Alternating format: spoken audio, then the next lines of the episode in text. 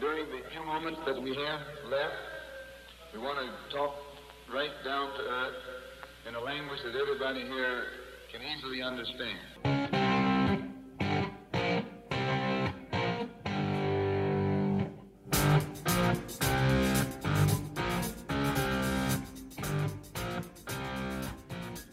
Noveno día de actividad del Mundial y hemos llegado a la mitad del torneo. Se han disputado ya 32 de los 64 partidos que están programados en la justa global y ya tenemos a dos nuevas clasificadas a octavos de final. Las dos hablan portugués y las dos juegan con jugadores brasileños en la cancha. Estamos hablando evidentemente de la selección portuguesa y de la brasileña que después de vencer a Uruguay y Suiza respectivamente aseguran su ticket a la siguiente fase de los dos partidos de locura con los que comenzamos el día. El doblete de Kudus, el golazo de Casemiro, el partidazo de Milinkovic Savic y mucho más. Hablaremos en este noveno episodio dedicado a la Copa del Mundo de Qatar 2022 de fútbol vertical.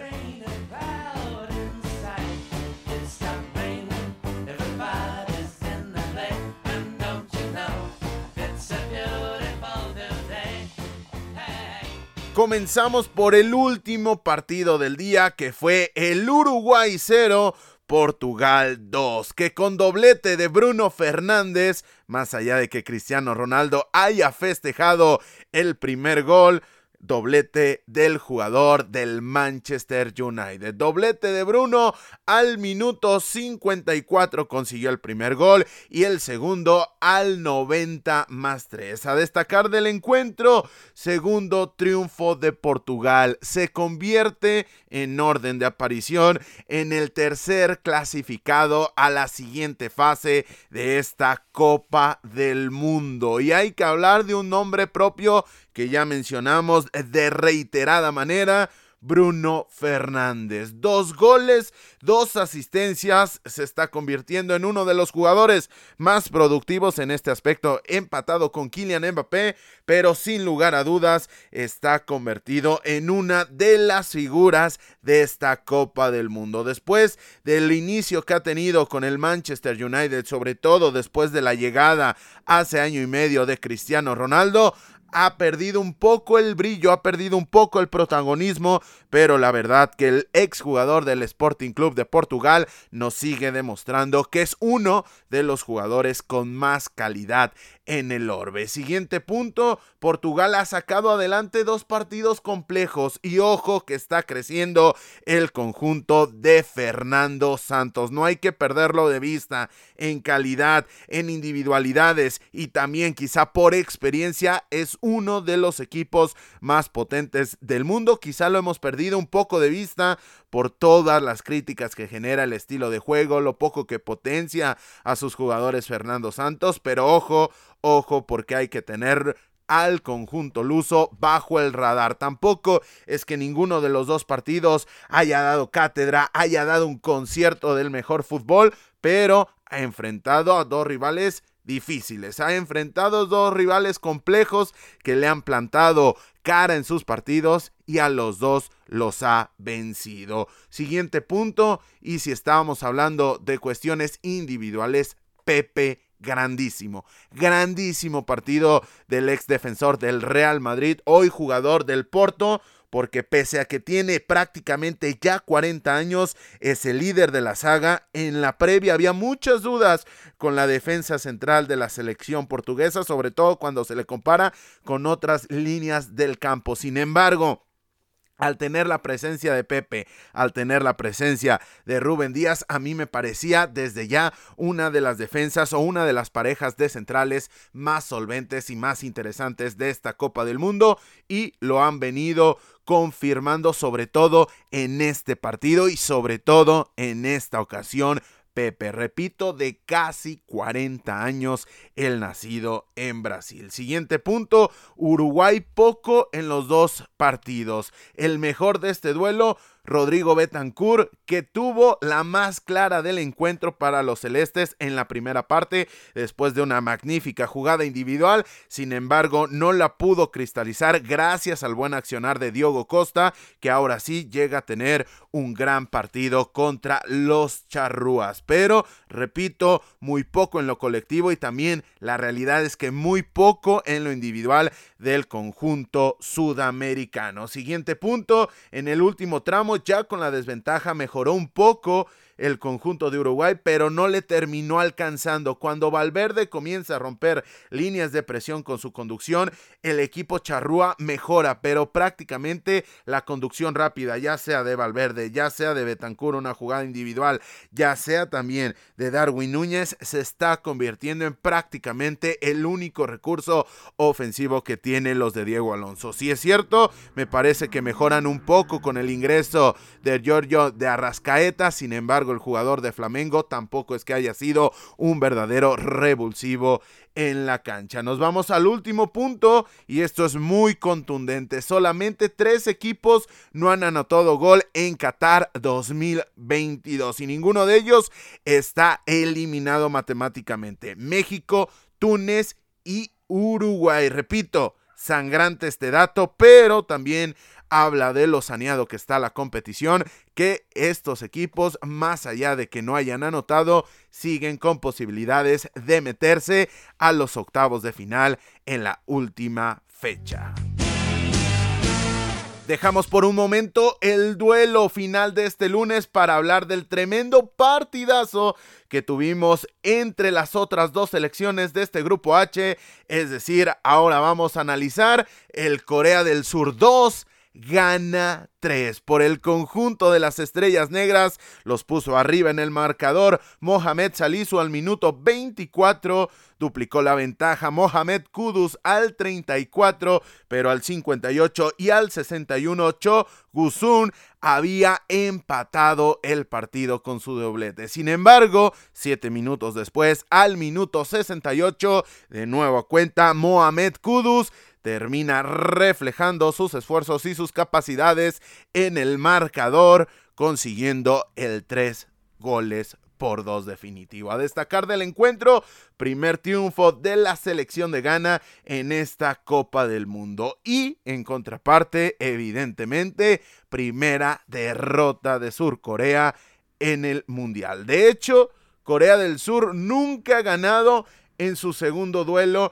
en la Copa del Mundo. Siete derrotas y cuatro empates en once participaciones. Jamás el conjunto surcoreano ha conseguido quedarse con la victoria. En contraparte, Ghana nunca ha perdido en la segunda fecha. Dos victorias y dos empates para el conjunto africano. Eso hablando de los resultados, pero yéndonos un poco más a las sensaciones del partido, fue un duelo en el que en el arranque el cuadro de Paulo Bento fue el mejor en la cancha debido a que consiguió generar seis tiros de esquina en los primeros 16 minutos. Estuvimos en la transmisión y llamaba poderosamente la atención este condicionante, sin embargo no aprovechó ninguno de ellos y al 24 en el primer balón parado que tiene la selección de Ghana a favor consigue el 1 por 0. Posteriormente, la segunda anotación de Mohamed Kudus llegó al 34 y hasta el 38 el conjunto de Corea generó la primera interesante. No la primera peligrosa, sino la primera interesante del partido. Ojo que Kudus con su 1 72 le termina ganando en el remate de cabeza en la segunda anotación a la defensa central de Corea del Sur. Ya para la segunda mitad, Corea del Sur mejoró con el ingreso de Na y con el mayor protagonismo de Ginsu, el lateral por izquierda, quien se adueñó por completo de la banda izquierda. De hecho, este fue un partido en el que el carril izquierdo fue preponderante en el desarrollo del mismo, porque las cinco anotaciones surgen desde este sector. Desde el sector izquierdo para la selección de Ghana, desde el sector izquierdo también para la selección de Sur Corea. Y terminó de explotar el conjunto coreano en la segunda parte con el ingreso de Kang Jin Lee, quien contribuyó con la asistencia, con la recuperación en la salida hacia Tarim Lamptey y así potenciar el centro con el que Cho puso el primer gol del partido para los asiáticos. Ojo que tampoco fue un buen partido de Tariq Lamptey que termina recibiendo la oportunidad de ser titular, sin embargo el jugador del Brighton and Hove Albion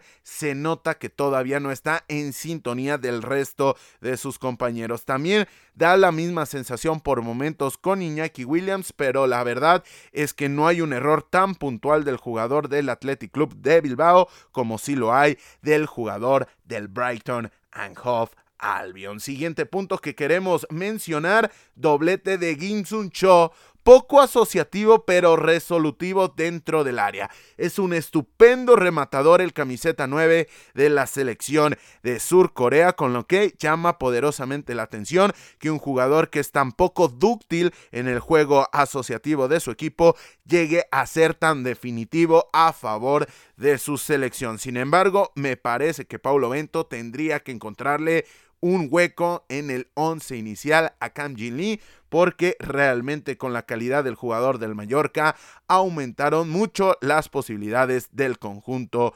surcoreano. Posteriormente, quiero mencionar a Mohamed Kudus. Termina con el resurgir coreano. Los termina ahogando en las posibilidades de conseguir un resultado positivo. En comparación con Cody Gatpo, que ha sido el gran hype eh, de este arranque de la Copa del Mundo, hablando de jugadores un tanto menos conocidos, me parece que Kudus le gana el mano a mano y para mí el jugador del Ajax tiene los minutos contados en la Eredivisie. Es un auténtico jugadorazo, lo habíamos visto ya en la liga holandesa o neerlandesa, mejor dicho, lo habíamos visto también en la UEFA Champions League y finalmente está comprobando esas buenas sensaciones en esta su primera Copa del Mundo.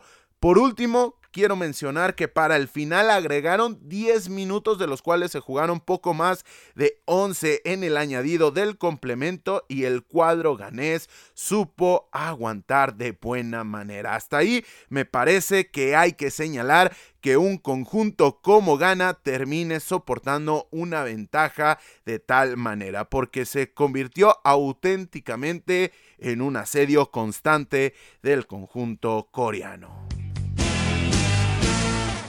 Con lo que terminada la segunda jornada de actividad del Grupo H, la tabla de posiciones luce de la siguiente manera. Primer puesto, Portugal, 6 puntos, diferencia de más 3, clasificada a la siguiente ronda y prácticamente asegurado el primer puesto. Segundo lugar con 3 puntos y diferencia de 0, la selección de Ghana. Tercer puesto, Corea del Sur, un punto y diferencia de menos 1. Cuarto puesto, último lugar de este grupo H, Uruguay, solamente un punto y diferencia de menos 2. Dicho lo anterior, los siguientes partidos de estas cuatro selecciones serán los siguientes: Corea del Sur contra Portugal, viernes 2 de diciembre, y Ghana contra Uruguay también el viernes 2 de diciembre. Hay que tener en cuenta que ambos partidos se van a disputar en simultáneo y en el primer horario designado.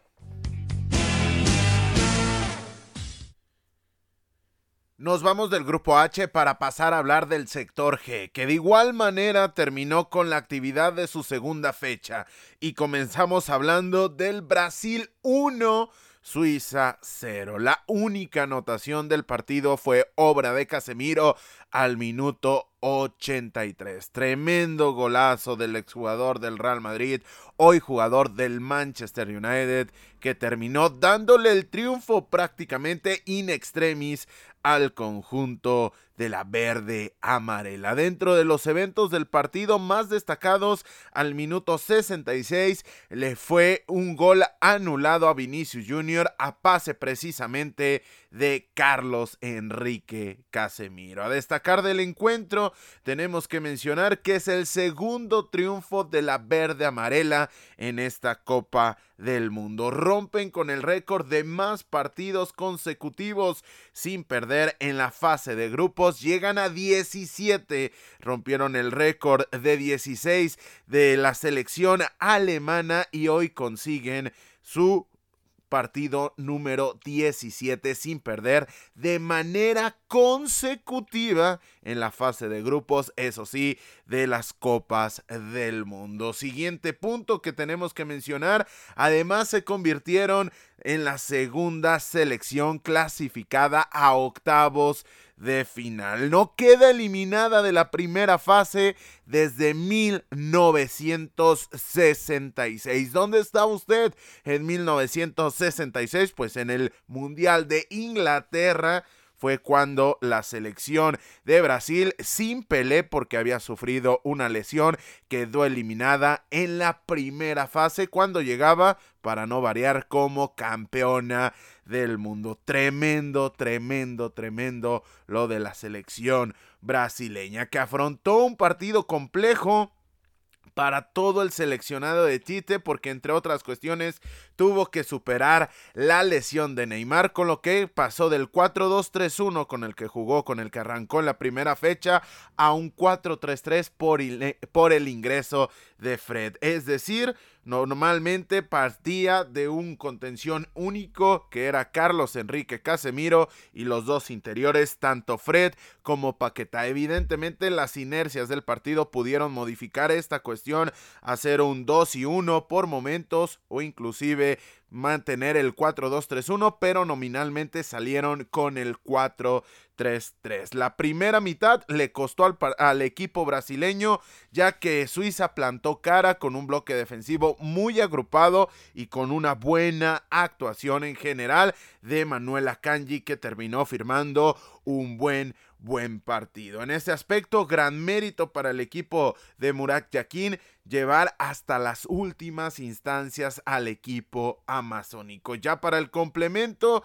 el ingreso de Rodrigo Goes hizo o provocó que cambiaran de nueva cuenta un 4-2-3-1 mucho más claro y mejoró por ello el cuadro de Tite que necesita de esta figura preponderante de un jugador que esté apareciendo en diferentes zonas del campo, botándose para que no sea tan posicional. Me parece que también porque da ingreso a un jugador como Fred que es mucho más posicional, si bien es cierto, evidentemente tiene la calidad para generar fútbol, no se puede comparar con la actuación que puede ofrecer un Rodrigo o inclusive en versión 4-3-3 con lo que puede ofrecer un jugador como Bruno Guimaraes. Pero lo dicho, para la segunda parte entró el jugador del Real Madrid y el conjunto de la verde amarela terminó mejorando en su partido. Siguiente punto, el gol anulado llegó en un momento donde Suiza competía de buena manera pero fue un aviso de las múltiples capacidades que tiene esta Brasil. Es decir,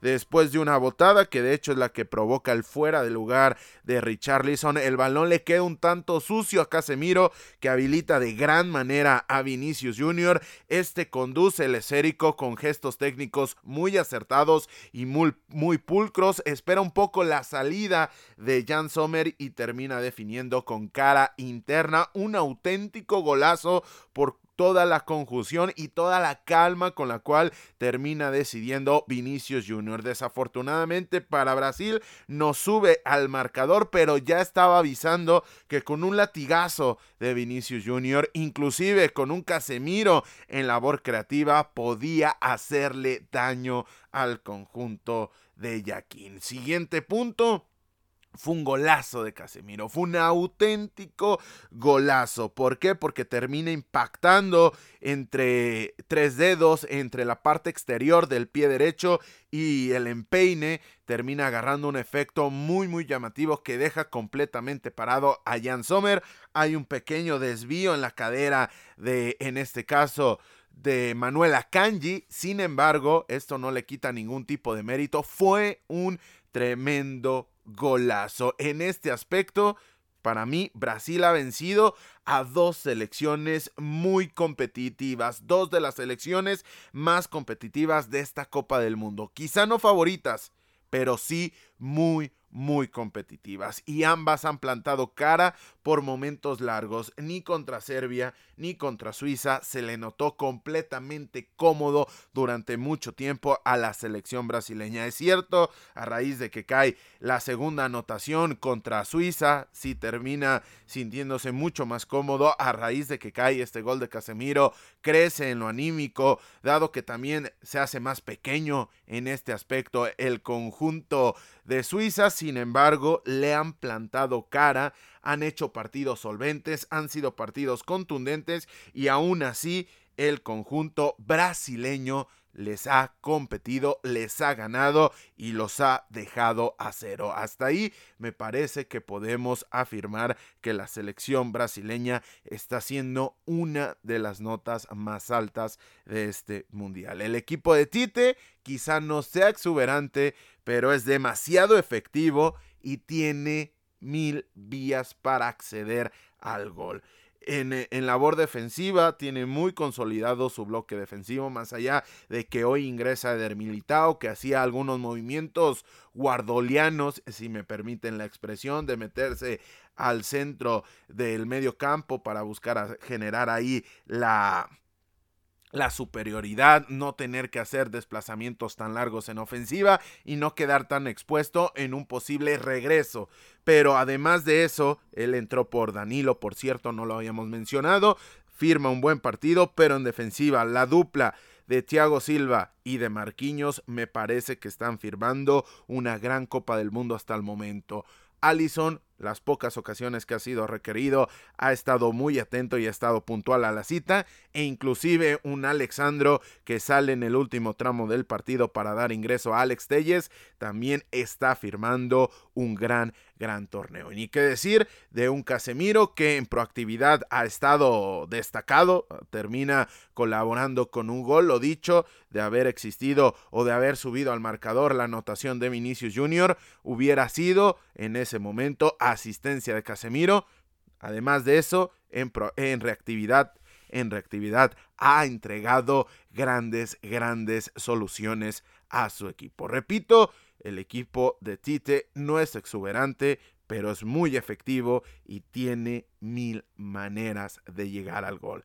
De media distancia, de larga distancia, a balón parado, jugada de asociación, gesto individual, jugada como la de Casemiro, en la cual termina dejando un tremendo gesto técnico de manera individual, un tremendo impacto, además de que Vinicius Jr. está siendo protagonista, la velocidad para atacar el espacio, son mil maneras en las cuales puede acceder al gol el conjunto de Tite y por ello está consiguiendo los resultados que está consiguiendo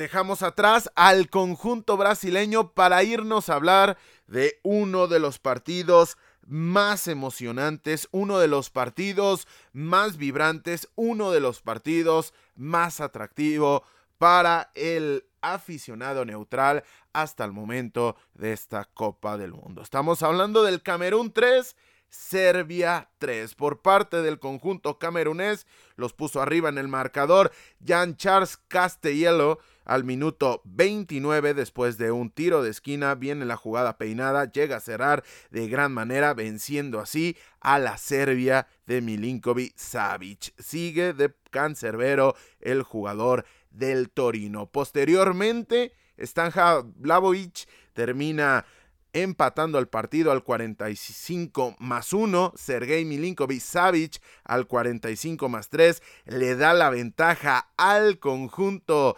de Serbia y finalmente pone el 3 a 1 Alexander Mitrovic. Hasta ahí justicia deportiva porque estaba siendo muy solvente el conjunto de Serbia. Sin embargo, con anotación de Vincent Abubakar al minuto 63, un tremendo golazo de Abubakar y Posteriormente, asistencia del propio Abubakar, Eric Maxine Chopomoting al 66 le pone el 3 por 3 definitivo al partido. A destacar del encuentro, primer punto que suman ambas selecciones en esta Copa del Mundo. Esto es importante porque este punto les permite llegar con vida a la última fecha. Siguiente punto partido con muchos goles, con lo cual en consecuencia y por definición significa que hubo varios errores a nivel defensivo, pero también hubo tremendos gestos técnicos, es decir,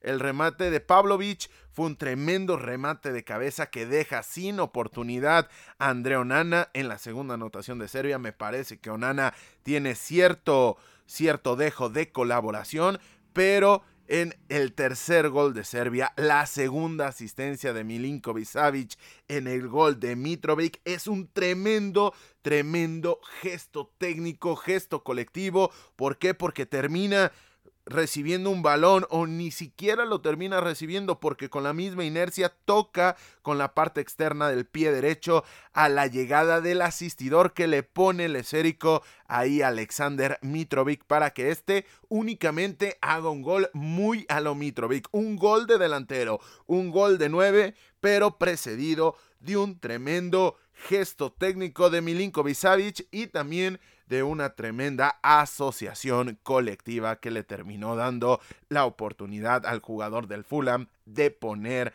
el tres goles por uno. Y además, en contraparte, ya hablábamos de cómo habían llegado los goles de Serbia. El 3 a 2 de Camerún, tremenda definición de Vincent Abubakar. Se saca al defensor espera un poco la salida que venía en trayecto de Milinkovic Savic y termina definiendo por encima del cancerbero de Serbia. Tremendas, tremendas definiciones. Sin lugar a dudas, este de Vincent Abubakar va a subir dentro del top 10 de los mejores goles del mundial. ¿Por qué? Porque ataca de gran manera al espacio. ¿Por qué? Porque se saca la marca. ¿Por qué? Porque define con una pausa, con una calma, pareciera de partido de leyendas y para nada, para nada era una pachanga como esos partidos de leyenda. Dicho lo anterior, vaya segunda mitad de Abubakar. Aprovechó sobremanera la floja actuación de la saga defensiva de Serbia que tiraba muy mal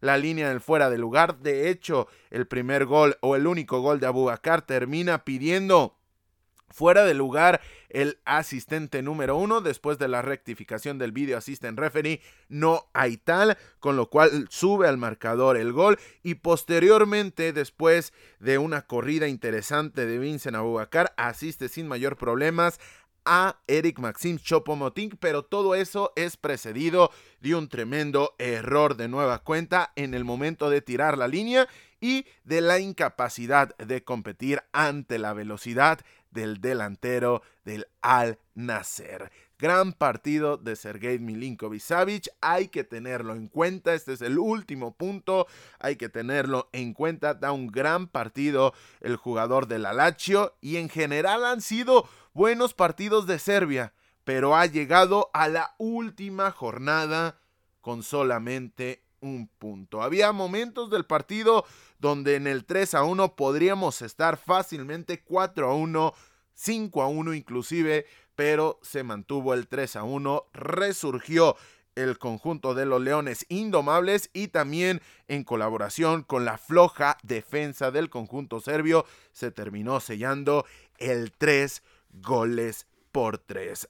Repito, una Serbia que le ha plantado cara a Brasil, que ha jugado un buen tramo de partido contra Camerún, va a llegar a la última fecha con solamente un punto. Con lo que terminada la segunda jornada de actividad en el grupo G, la tabla de posiciones luce de la siguiente manera. Líder Brasil, 6 puntos, diferencia más 3, está clasificada y prácticamente tiene tres cuartos del boleto como primero del grupo Mientras que Suiza es segunda con tres puntos, diferencia de cero. Camerún tiene solamente un punto y diferencia de menos uno, mientras que Serbia es cuarto, tiene solamente un punto y diferencia de menos dos. Dicho lo anterior, los siguientes partidos de estas cuatro selecciones serán los siguientes. Camerún contra Brasil, viernes 2 de diciembre.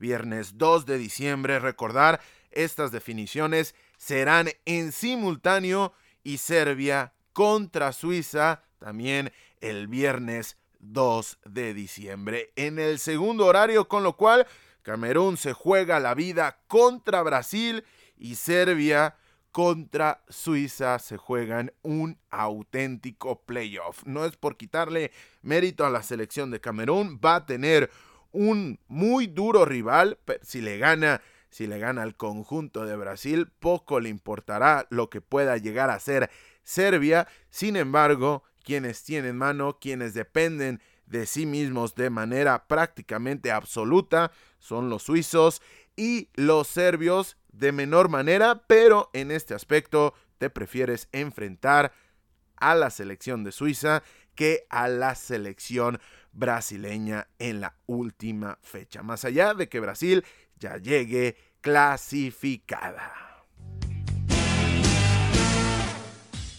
Habiendo hablado de los cuatro duelos del día y terminada ya la segunda fecha del Mundial, toca hacer nuestro listado de los tres mejores y los tres peores equipos hasta el momento. Y créanme cuando se los digo que esta segunda jornada, metiendo en el cómputo la jornada número uno, de cantarnos por un equipo sobre otro, quitando de lado un tanto el resultado, pero también metiendo a la ecuación las sensaciones, ha costado verdaderamente mucho encontrar ese equilibrio final. Comenzamos hablando del cuadro del deshonor y vamos en orden descendente, es decir, de antepenúltimo al último. Y abre este conteo México en el tercer puesto como la tercera peor selección de esta Copa del Mundo. No ha conseguido anotar nula generación ofensiva y al borde de la eliminación. Compite con Canadá, pero el fútbol de los canadienses ha sido mucho más destacado,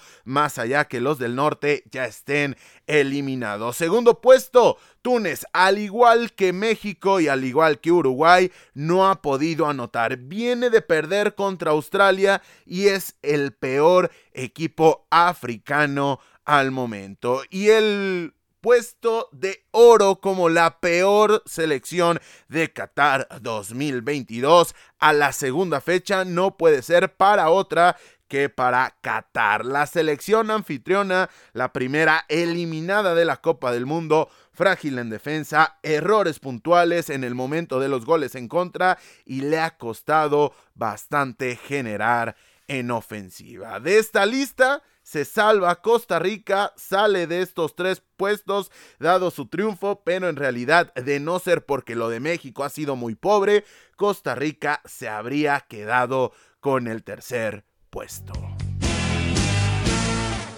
Y del fondo ascendemos y nos vamos a hablar de los tres equipos que tras 180 minutos disputados han sido los mejores o los que han dejado las mejores sensaciones en esta Copa del Mundo para fútbol vertical. Puesto número 3, España, después de su contundente victoria en la fecha 1, ha empatado contra Alemania, una contendiente en un partido complejo en el cual se denotó un ritmo, una calidad de fase definitoria. Tuvo la ventaja, no la supo mantener, pero aún así le alcanza al equipo de Luis Enrique para meterse en esta zona, para mantenerse en esta zona a pesar de que no lleva el pleno de victorias. Puesto número 2, Francia, la campeona del mundo, venció a Dinamarca y así se convirtió en la primera clasificada a la siguiente fase. Con un Kylian Mbappé en gran forma, potenciado por un Antoine Griezmann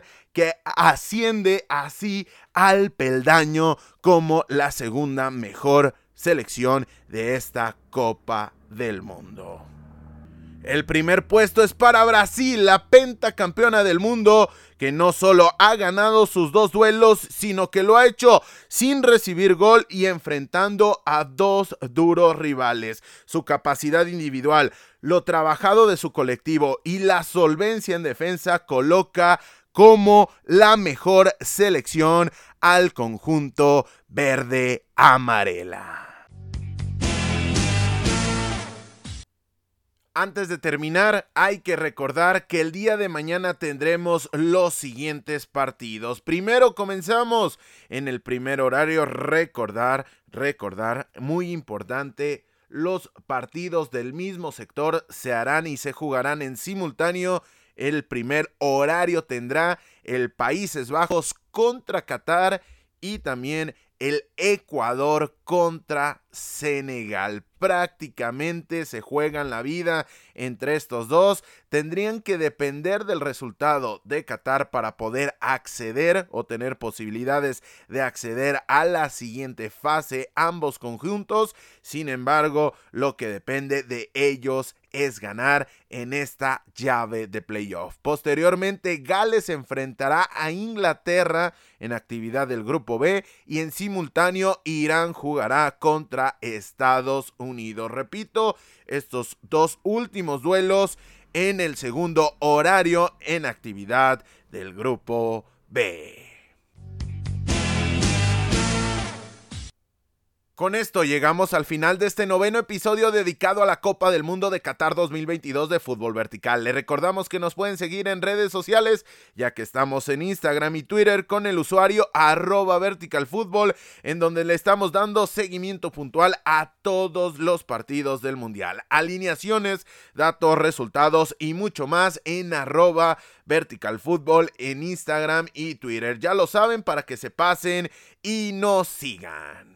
Además de que les recordamos que estamos en Spotify, iBox, Amazon Music, Google Podcast, Apple Podcast y ahora también en YouTube para que por ningún motivo se pierdan de nuestro contenido. Más allá de que si tú nos escuchas por una plataforma de podcast como lo puede ser Spotify, iBox, entre otras, pásate por YouTube, suscríbete al canal que estaremos trayendo gran, gran contenido. De momento estamos replicando el mismo contenido en plataformas digitales y en YouTube, pero próximamente vamos a traer contenido exclusivo en aquella red social.